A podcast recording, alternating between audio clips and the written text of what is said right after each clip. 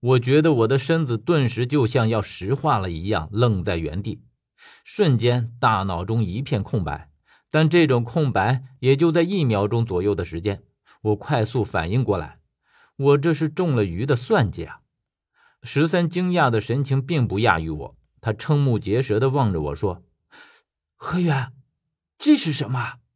倒是我渐渐平静了心绪，很镇静的和他说道：“ 唉我中了鱼的尸毒。”十三的表情变得凝重起来，然后说出了他的担心：“何源。”他不会是想你也变成和他一样的活尸吧？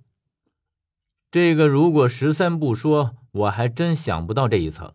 我觉得充其量鱼也就是想置我于死地，让我感染上尸毒而已，却没想到他也想让我变成活尸，变成和他一模一样。虽然目前这还只是个猜测，但是依照我对鱼的了解，这恐怕已经是不争的事实了。因为在我看来。鱼是比蒋更心狠手辣的人，当然我不知道我的这个认知对不对，最起码我对目前的蒋是这样认知的，我还没有见过他狠毒的一面。然而不等我对我双臂上的尸毒印做过多的观察和研究，我们就被身边接踵而至的怪响声把注意力重新转移了过去。这一次，我看见这些生长的长毛已经几乎覆盖了木棺。而这些奇怪的声音，则是棺盖被撑开的声音。然后只听砰砰砰的连续数声响，这些木棺的棺盖被一口口的撑开，纷纷坠落在地面上。而在棺盖被撑开的瞬间，只见这些丝状物纷纷像雪花一样弥漫在空中。我和十三见了，赶紧往后撤，以免这些东西落在身上。棺盖被撑开了之后，这些丝状物的生长更是不得了。只见它们就像开闸的洪水一样，纷纷的从木棺内蔓延出来，只是瞬间功夫就已经拖了满满一地。我和十三互相对视一眼，十三显得有些虚了。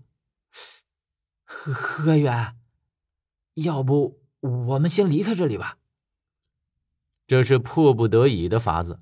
虽然我知道鱼想要在这里找到什么东西，但是这是鱼在找，我们未必用得到。也犯不着用生命去冒险，于是我点点头，和十三就打算暂时离开这里。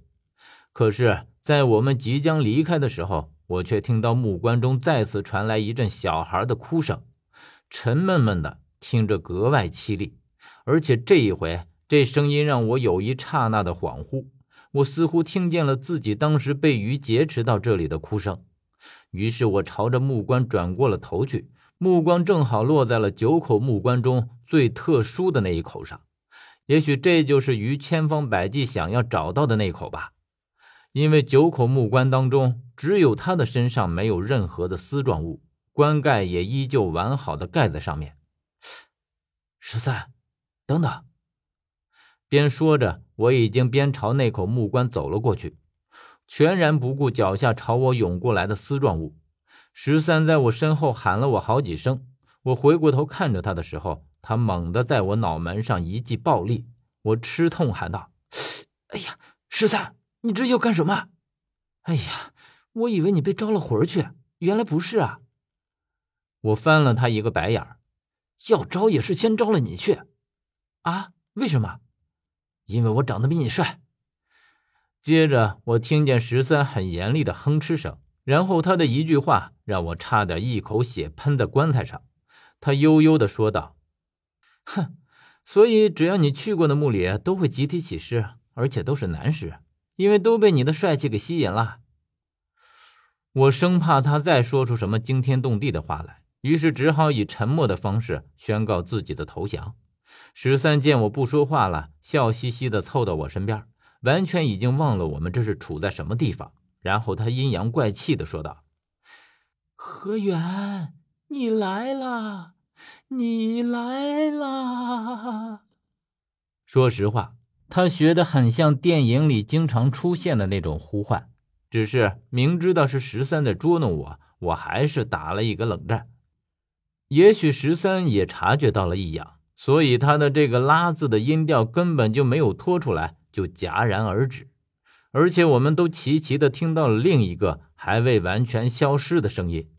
刚刚我没有听错，的确是有一个声音和着十三的声音响了起来，而且说的是和十三一模一样的话。十三脑袋一缩，瓮声瓮气的说道：“我去，糟糕，这下玩大了。”我说：“我岂止是玩大了，这已经是惊悚了。”